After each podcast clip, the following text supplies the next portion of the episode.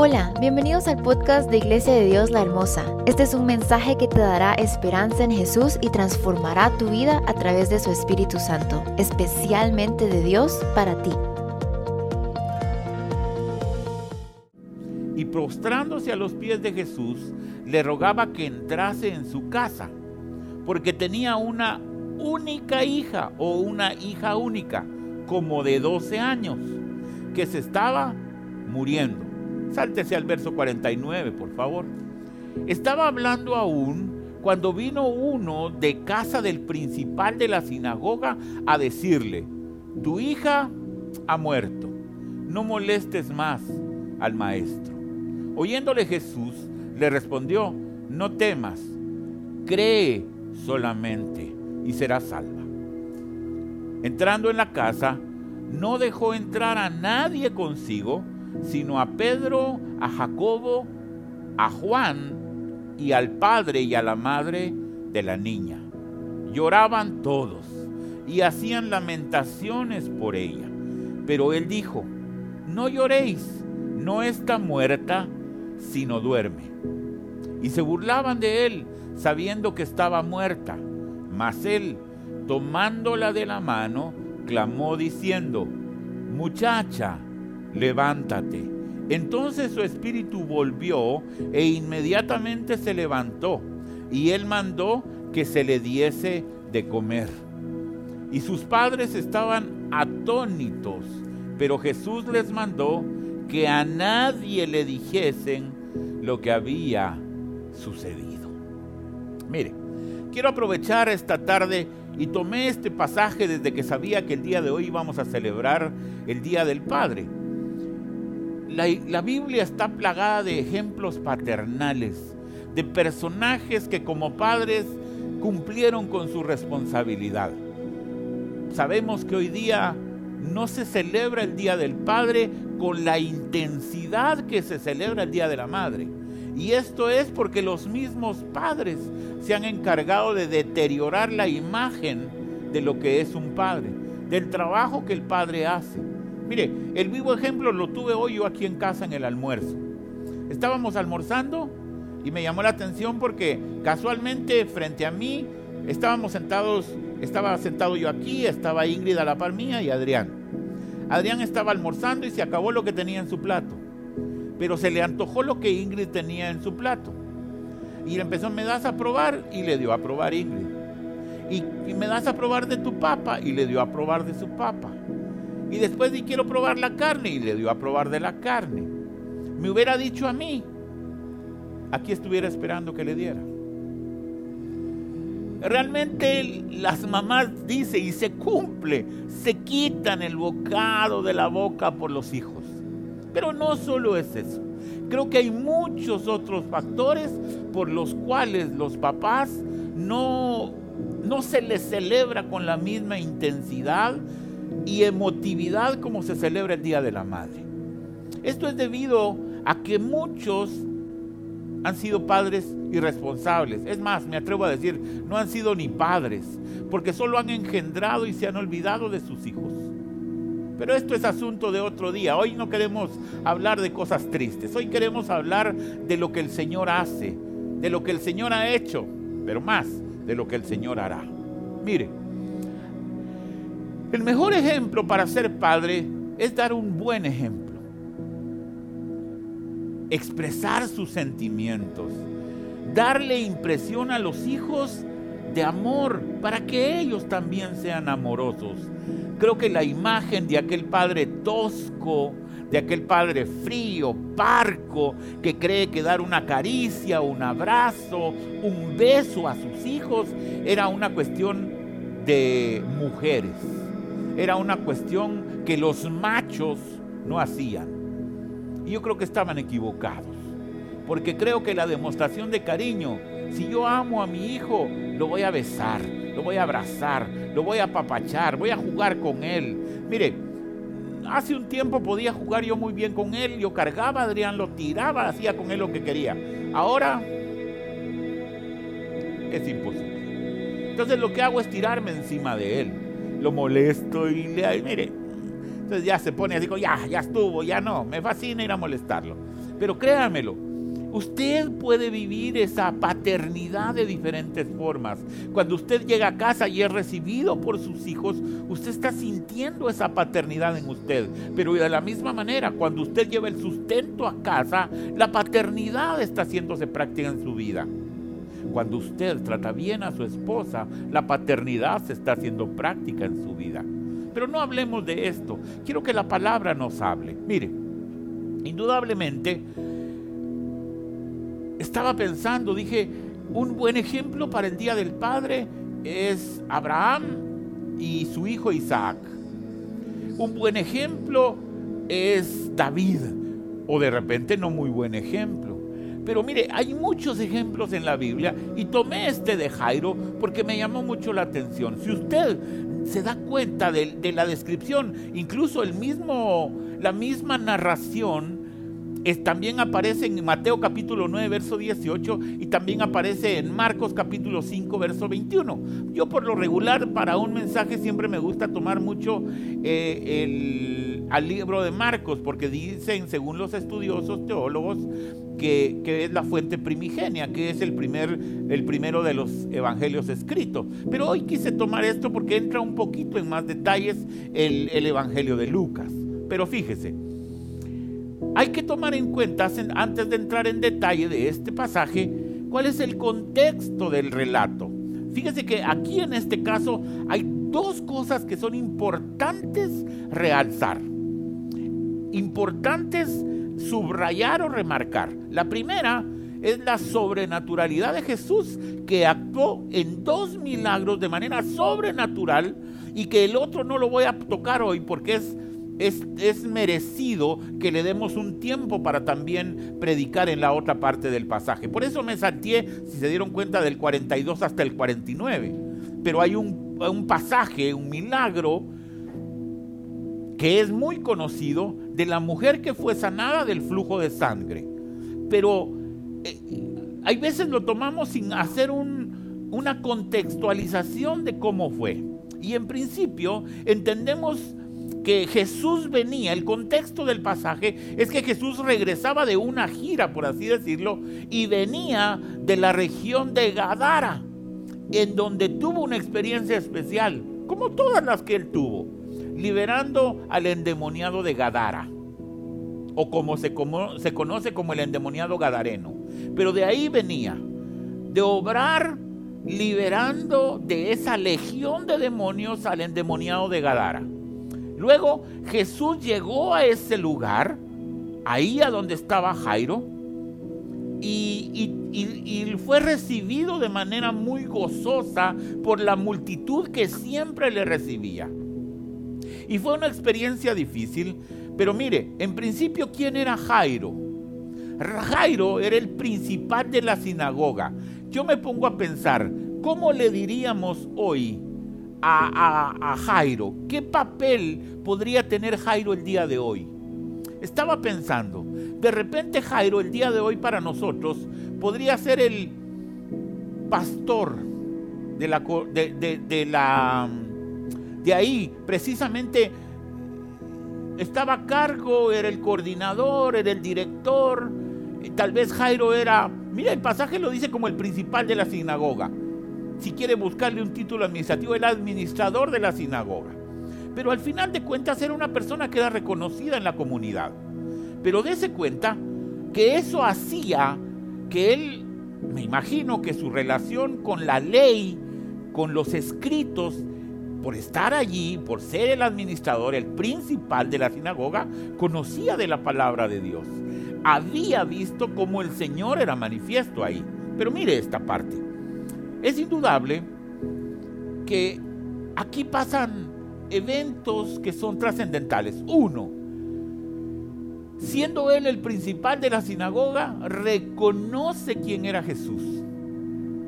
Y le avisan, mire el verso 41, dice, entonces vino un varón llamado Jairo, que era principal de la sinagoga, y mire lo primero que hizo. De repente vino, vio que Jesús venía de Gadara y lo recibe y le dice, y, lo primero que hace no es hablarle, le dice, Jesús, necesito hablar contigo, haceme favor, entrar a mi oficina. No, para nada.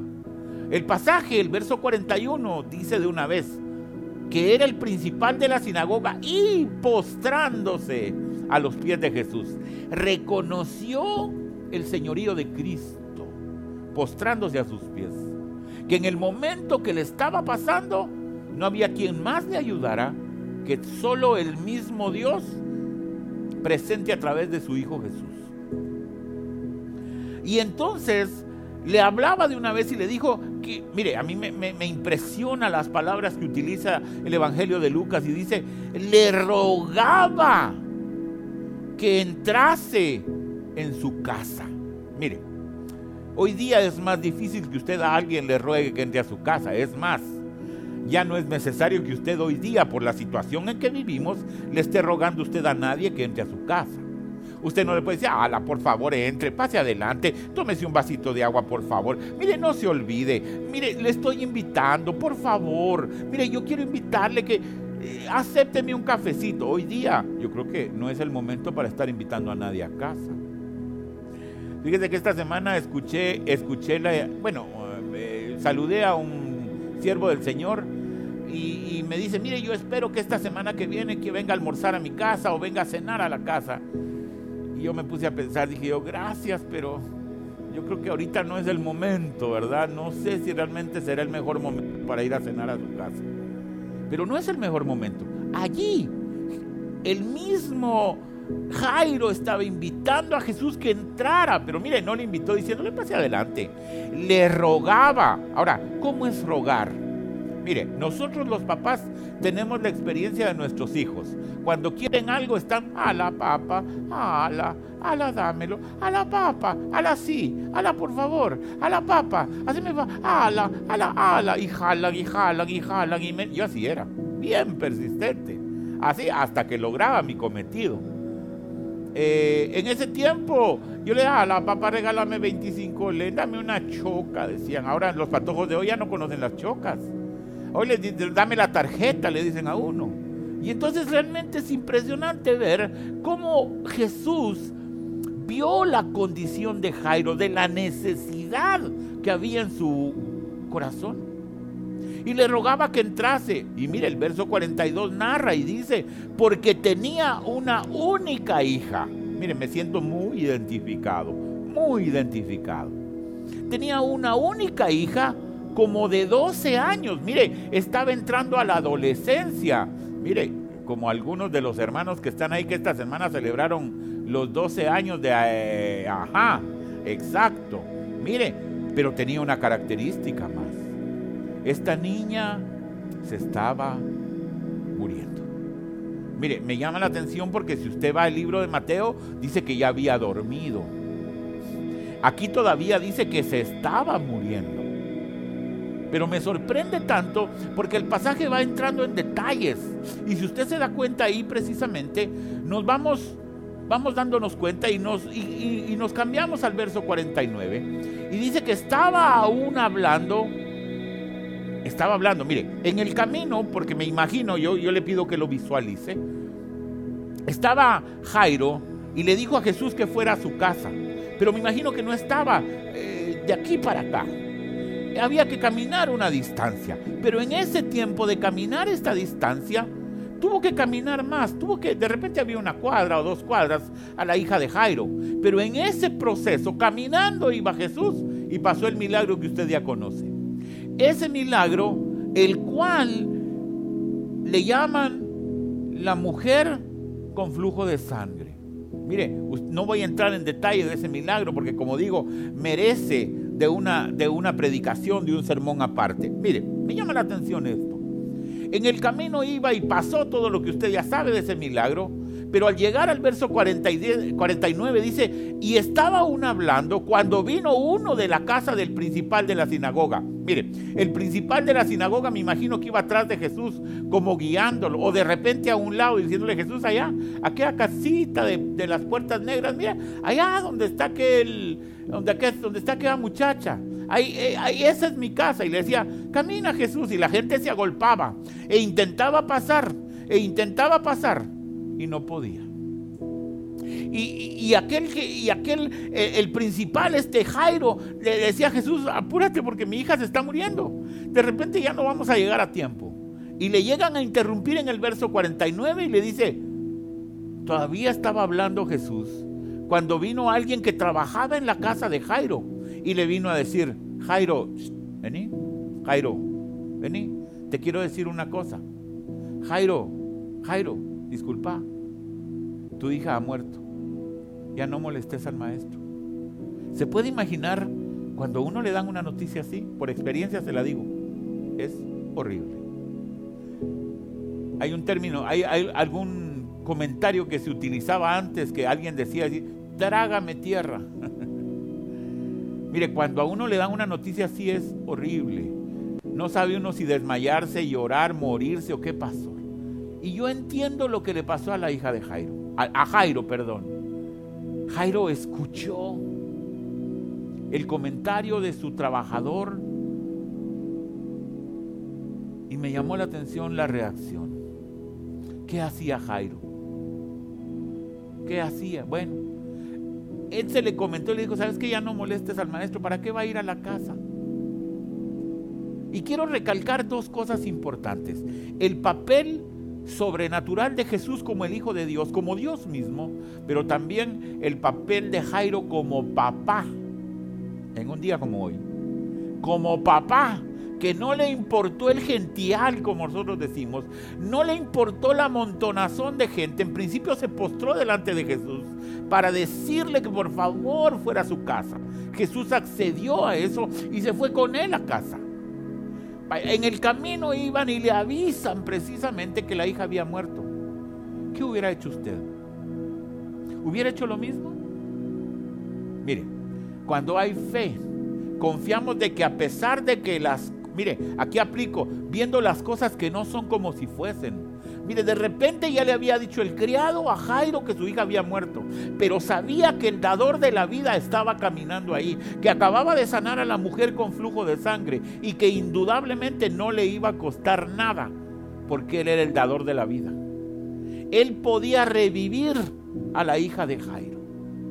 Y me sorprende tanto porque después de que le dieron la noticia, no dio la vuelta como algún desesperado que de repente nos está viendo, que no creo. Vamos a ver, no, no creo que hayan muchos desesperados. Pero de repente algunos de los desesperados, aquellos inquietos, aquellos que no están quietos, aquellos eléctricos que, ay Jesús ya no vino, ay Jesús no se apura, ay, ay Jesús, ay si soy yo, debería jalarlo, pegarle un jalón a la, a la túnica, decirle que que sos el principal de la sinagoga, que tenés cuello, perdóneme. Ahí no valía. Verso 50 dice, oyendo Jesús, mire, ¿sabe qué oyó Jesús? El comentario del criado de Jairo. Oyéndole Jesús le respondió, Jairo, tranquilo, tranquilo, voy a parafrasear, tranquilo Jairo, que no te preocupen las noticias que te vino a dar tu criado Solo cree. Solo ten fe que vas a salir del coronavirus. Solo ten fe de que no vas a ser infectado. Solo ten fe de que yo estoy contigo. Que yo prometí nunca dejarte. Que en las luchas y en las pruebas sentimos su amor. No temas. Cree solamente. Y mire, y no le dijo, y la, voy a levantar de la cama. Y será salva. ¡Wow! Mire qué impresionante. La iba a levantar y la iba a hacer salva. Una niña de 12 años. Verso 51. Entrando en la casa. Ah, ah, ok. Ya habían caminado. Y entrando en la casa, no dejó entrar a nadie consigo. Mire, normalmente cuando hay un personaje famoso, usted se habrá dado cuenta, aparecen los, mi, amigo, mi conocido, yo estudié con él. Eh, yo, les, yo les he contado que hay un cantante por ahí que él tuvo la dicha de estudiar conmigo. y, me recuerdo que cuando viene a Guatemala, medio mundo dice, él jugó conmigo, él trabajó conmigo, él estudió conmigo. Yo digo, en el caso de Jesús, sabiendo el poder de todo lo que podía él hacer, la gente se agolpaba. Acababa de sanar a la mujer con flujo de sangre. Y mucha gente que tenía necesidades iba con él para que también hiciera algo con la gente. ¿Y sabe qué? Ya le había prometido que iba a ir a la casa de Jairo. y se fue con Jairo caminando. Y me sorprende tanto porque al ir caminando con Jairo, no dejó entrar a todos. Imagínense cuánta gente venía atrás de Jesús. No dejó entrar a toda la gente. Simplemente le dijo muy bien, entrando a la casa, no dejó entrar a nadie consigo. Yo no sé qué hizo. Puso uno de aquellos gorilones grandotes que miden 2 metros 15 en la puerta y dijo, me cuidad la puerta que aquí nadie entre. No sé, alguna orden dio y dijo, no, entra, no dejen entrar a nadie. Solo necesito que venga Pedro, Jacobo, Juan, el papá y la mamá. ¿Dónde está la niña? Mire, mire cuántos entraron. Yo me pongo a pensar, ¿cuánta gente se quedó en la puerta? ¿Cuánta gente, incluso como dirían, mire, cuando nosotros queremos ver qué está pasando, hasta cargamos al niño y nos lo echamos a tuto para que mire para adentro? Yo creo que en ese tiempo también hubo alguien que era algo curiosito y que quería ver más allá. Pero mire, mire cómo es esto. Porque realmente la gente se quedó afuera. Y los únicos que entraron fueron ellos. Pero mira, entraron con una palabra, verso 52. Cuando entró Jesús, había un común denominador en la casa. El común denominador era que todos lloraban. Y dice el verso 52, y lloraban todos. Yo le pregunto, cuando usted entra a algún lugar en donde hay sufrimiento, en donde hay preocupación, y ve a todos llorando, ¿usted qué hace? Hay dos, dos cuestiones. O se pone a llorar o se pone a darles aliento a todos. O una tercera, se vuelve a ir. O se regresa por donde vino. Pero me preocupa porque en este caso específicamente entró Jesús a la casa. Y lo, en la escena que se encontró fue que todos estaban llorando. Mire, si hablamos de llorar, hay unos que son especialistas en llorar. Hay unos que son más dramáticos que otros. Hay otros que lloran, como se dice comúnmente, a moco tendido. Y hay otros que lloran silenciosamente. Hay gente que llora y, calladamente llora. Hay otros que pegan los gritos, hasta se desmayan y les da se les ve el resuello y, ¡ah! y hay que darle las sales y pasarles el alcohol. Vaya que ahora hay por montones y para que vuelvan, ¿verdad? Yo me imagino cómo estaba la gente llorando. Y el común denominador era que lloraban porque la hija de Jairo había muerto. Es sorprendente, es impresionante ver a toda esa gente. Pero yo pregunto, Jesús llamó a los discípulos, a unos cuantos, y al papá y a la mamá. Jairo venía con Jesús. ¿Se puede imaginar la escena que vio Jairo al llegar a casa? ¿Se puede imaginar cuál pudo haber sido la reacción de Jairo cuando vio a su hija muerta?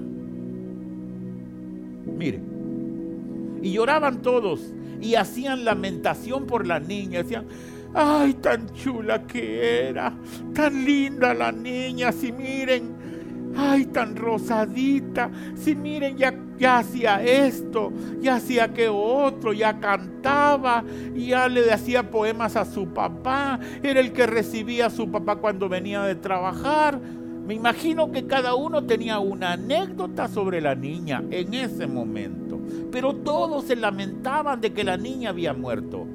Pero llega Jesús y dice, pero él dijo, Jesús dijo, no lloréis no está muerta, sino duerme. Y se burlaban de él. Mire, todavía había gente de las que estaban llorando, que hubo más de alguien que de repente estaba algo así, mire.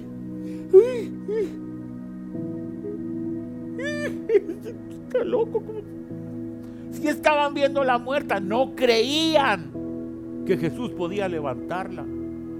No sabían que el Hijo de Dios acababa hace unos minutos de sanar a una mujer que había consultado con un montón de médicos, que había hecho de todo y que había sido sana. Mire esto otro, dice el pasaje. No lloréis, no está muerta sino duerme. viniendo de Jesús, Jairo estaba seguro que Jesús lo estaba diciendo y que así iba a ser.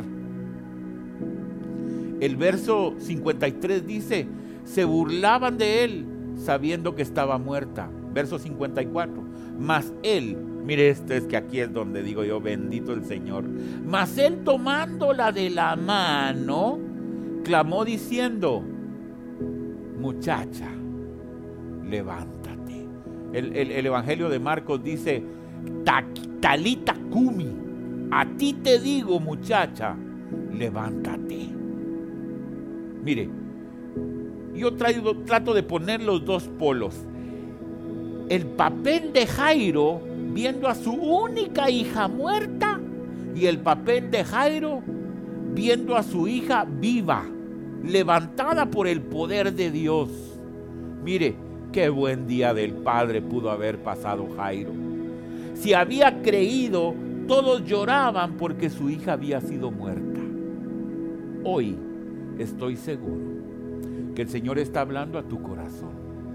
Y no estoy hablando necesaria de muerte, necesariamente de muerte física.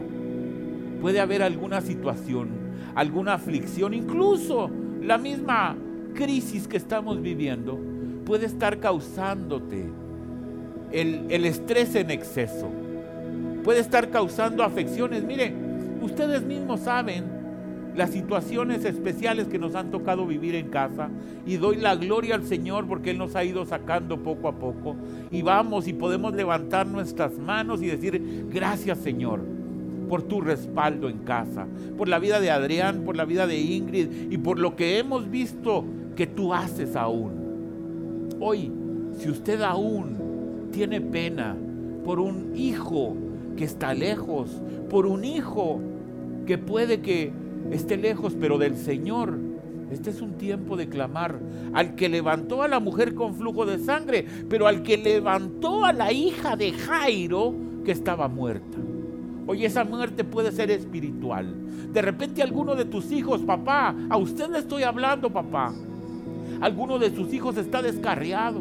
Alguno de sus hijos no quiere saber nada del Señor Jesús. Y este es el momento para que usted entienda que lo que hizo con Jairo lo va a hacer con usted también. Que lo que hizo con Jairo lo puede hacer con todos tus hijos. Él tenía una hija, pero ¿qué hay imposible para Dios?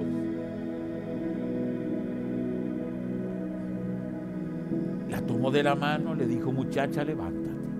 Y mire el verso 55 dice, entonces su espíritu volvió e inmediatamente se levantó mire la primera reacción. Y el mismo Jesús mandó que le dieran de comer. Yo quiero entenderlo de dos maneras. Jesús le dijo, le extendió la mano para que se levantara. Jesús también hizo algo muy especial en este caso. Delante de todos la levantó y a levantarla y tomarlo de la, tomarla de las manos de Jesús, que Jesús es vida y vida en abundancia, la niña respiró, se levantó y mire la primera reacción que le dieran de comer. Yo quiero aplicarlo en dos cosas. La primera, la niña estaba desubicada, de repente estaba durmiendo, de repente empezó a ver para todos lados y dijo, ¿Y aquí qué pasó en el tiempo que estuve durmiendo? ¿Qué pasó? Y me imagino que la mamá fue la primera que se acercó y Jairo le dijo, mi hija, ¿qué quiere? ¿No se le antoja una su? ¿No se le antoja una su, un su Big Mac? ¿Qué quiere que le mande a traer, mi hija? Si Jesús le ha devuelto la vida, ¿cómo no la iba a invitar a comer? Si estaba devolviéndole la vida a su única hija. Mire, cualquiera diría, mire, eh, eh, acaba de levantar Jesús, ahí deje la costadita. Pero Jesús le dio órdenes que le diera de comer. Mire, cuando alguien está recién hablando espiritualmente, cuando alguien está volviendo a los caminos del Señor, es necesario darle de nuevo comida, darle palabra, decirle que el Señor restaura vidas, que Él puede restaurar los muros que han caído de su vida, que hay cosas que son necesarias que vuelva a hacer. Por eso es necesario darle de comer palabra. Voy a ir cerrando. Y me asombra varias cuestiones que quiero recalcar. La primera de ellas es, a pesar de Jairo haber sido el principal de la sinagoga, en ningún momento le dio vergüenza postrarse delante de Jesús y ante la vista de toda la gente. Mire, mire el tipo de padre que era Jairo. Impresionante. Jairo de repente ni lo pensó, pero la necesidad que había en su corazón lo hizo que se arrodillara, afloró su necesidad de Jesús en su vida e indudablemente se postró. Dos, Jairo no titubeó en ningún momento en colocar o en preguntar por el bienestar de su hija. Ya sabía que estaba grave, podríamos decir hoy. Ya sabía que se estaba muriendo. Entonces necesitaba del medicamento divino, de la mano que restaura hoy, ayer y siempre. Necesitaba de las manos de Jesús. Necesitaba del Todopoderoso, para quien antes no le costó hacer nada, hoy tampoco pero está probando su paciencia.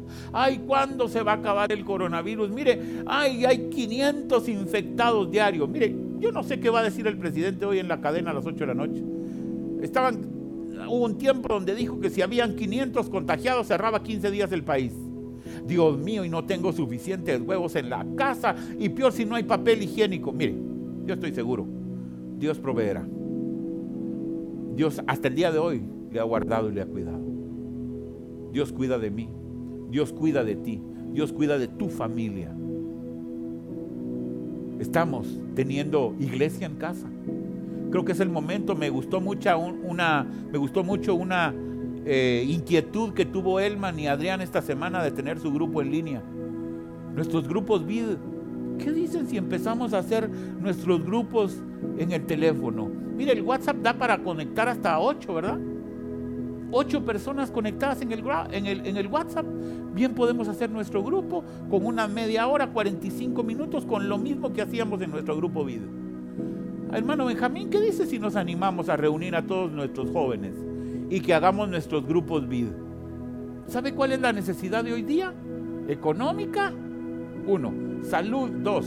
Pero por sobre todas esas dos necesidades, necesitamos de Dios. Si Dios está en medio del asunto, como la hija de Jairo, va a vivir, va a revivir. Estaba durmiendo y se va a parar y va a comer palabra de Dios. Yo le invito en esta tarde, yo le reto en esta tarde a que volvamos a nuestros grupos de manera virtual. El WhatsApp nos da para hablar con ocho personas. Mire, es que yo en mi grupo tenía 15 invitados. Parta el grupo en dos. El que era su líder, póngale un grupo y usted tome el otro. Vamos a tener 80 grupos ahora entonces. Pero esta es la parte que el Señor nos ha mandado. Mire, este es el momento para compartir no solo nuestras transmisiones, sino compartir la palabra salvífica de Cristo. Esa palabra que salva, transforma, vivifica y nos da esa promesa de vida eterna. Jairo no titubió en poner su fe para el bienestar de su hija en las manos de Jesús. Resumiendo, una buena noticia nunca llega demasiado tarde. La buena noticia para Jairo es que estaba Jesús, que podía darle vida a su hija, aunque en el camino tuviera un leve espacio de tiempo en donde hizo un milagro más, pero también hizo algo. Le dio vida y le dio salud a la mujer con flujo de sangre, pero revivió a la hija de Jairo. Me imagino la fiesta que hubo en la casa de Jairo. Yo quiero en esta tarde invitarle a usted a que, Padre, mire, lo ideal es que en el Día del Padre nuestros hijos oren por nosotros. queremos que nos bendiga. Pero yo quiero hacer algo especial hoy. El privilegio de ser padre no se compra. El privilegio de ser padre, incluso, me atrevo a decir, padre no es el que, el, que, el que engendra, sino el que cría. Y yo quiero desafiarlo en esta tarde, si usted tiene a sus hijos ahí cerca. Yo no le acerco al mío porque si no, eh, no solo él los domingos no se baña porque tiene, perdón, ya lo, ya lo vaya que no sale ahí, porque tiene que sudar y arreglar todo esto que ustedes ven acá. Pero yo creo que usted puede poner las manos sobre sus hijos ahí donde está. Yo quiero pedirle en esta tarde que pueda acercarse a sus hijos y bendecirlos, ponerle sus manos y tener el privilegio que tuvo Jairo antes de que la niña estaba viva y luego cuando murió y Jesús le dio vida y de nuevo abrazarla, bendecirla, poner las manos en ella y darle gracias a Jesús por el milagro que había hecho. Yo le pido en esta tarde, acérquese a sus hijos. Y usted me dice, pastor, fíjese que no están aquí cerca. Mire, nosotros tuvimos una experiencia ayer y coincidentemente estaba viendo que Jesse lo mismo con sus papás, con sus hermanos que están en Estados Unidos. Ayer a mediodía eh, llamé a, Eugenia, o a Eugenia me llamó porque la había llamado yo y no me contestó, y entonces eh, la llamé. Y entonces cuando, cuando hablamos, me dijo, le dije yo, mira Anita, ¿por qué no llamas a Adrián? ¿Y por qué no llamas a Ingrid? ¿Y por qué no llamas a Héctor, mi hermano? Y mire, hizo una llamada para nosotros y en el WhatsApp nos pusimos a platicar con Héctor, mi hermano que vive en Colombia. Y mire, de verdad fue una, una cuestión así, muy inesperada, pero que fue tan alegre, tan lindo platicar con mi hermano que está lejos, con Adrián que andaba con Ingrid fuera y yo que estaba aquí. Estaba encerrado, necesitaba platicar con alguien. Y mire, fue tan especial el poder platicar con mi hermano, saber que está bien, con mi hermanita Telma, empezar a, verlos en sus caras, que ellos ya tienen unas cositas aquí, no sé cómo les llaman a esas cosas que les salen aquí después de cierta, de cierta edad. Pero mire qué bueno fue saludarlos. Yo le quiero pedir en esta tarde, si no los tiene cerca, es tiempo de que de repente les mande un mensaje a sus hijos y los bendiga. Y si los tiene cerca, arrejúntelos jálelos ahí cerca de usted. Yo quiero guiarlos en oración. Yo quiero invitarle a usted que, nos, que juntos podamos ir y ministrar a nuestros hijos y rogarle a Dios Padre que los guarde. Mire, estaba viendo las estadísticas en relación a la, a cómo los jóvenes también pueden estar contagiados, los niños. Y hoy a nosotros los padres lo que nos toca es cubrir a nuestros hijos para que ellos realmente puedan ser guardados, puedan ser cuidados de este COVID-19. Yo le pido por favor que me acompañe y que usted ponga la mano sobre su hijo, su hija o los que tiene, abrácelos, jálelos y bendigámoslos.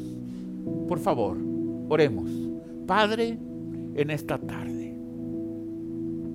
Yo vengo en esta tarde, mi Señor, a darte gracias porque nos has permitido en esta transmisión, Señor, ver el ejemplo de la paternidad de Jairo, ver el interés que tuvo para que el maestro llegara a su casa y obrara de manera sobrenatural levantando a la hija de Jairo. Hoy, Señor, que tenemos a nuestros hijos aquí reunidos, aquí cerca, queremos poner nuestras manos como padres, como sacerdotes de casa y bendecir a nuestros hijos y pedirte, Señor, que los guardes, que los cuides, que los protejas, que se haga práctico el Salmo 91 en ellos, que ni plaga toque mi morada y mi morada están incluidos ellos. Señor, yo me aferro a tus promesas. Yo te pido que cubras a los hijos de los hermanos que ahora mismo están orando por sus hijos, que ahora mismo están llorando, pidiéndote, Señor, que seas tú el que los guardes. Señor, ahora mismo, como hizo Jairo con su hija, echando toda su ansiedad en Jesús, porque Jesús tenía cuidado de su, de su hija. Hoy, Señor, yo te pido que esas manos que los papás hoy están poniendo sobre sus hijos sean esas manos tuyas mismas que están guardando, que están cuidando, que están bendiciendo a pesar de ese hijo que es inquieto, molestón, de repente hasta un poco rebelde, pero ahora no le, le, ministramos paz, le ministramos obediencia que proviene de tu corazón. En esta tarde, Señor, bendecimos a nuestros hijos. Yo bendigo la vida de Adrián, bendigo su mente, su cuerpo, todo su proceder, Señor, sus metas, sus anhelos, Padre. Yo oro, lo bendigo, pongo mis manos sobre él y te pido, Señor, que tus bendiciones le alcancen, le sobren, lo guarden, lo cuiden, lo protejan. Padre, esa es nuestra oración en esta tarde, Dios. Gracias, Señor, porque sé que nos escuchas. Gracias, Señor, porque esta oración no es fingida, sino sale de lo profundo del corazón. Oramos, clamamos y seguiremos clamando para que guardes y cuides a nuestros hijos. Gracias, Señor, en esta tarde por el privilegio grande que nos das de poder reunirnos en familia. En el nombre de Jesús. Gracias, Padre bendito.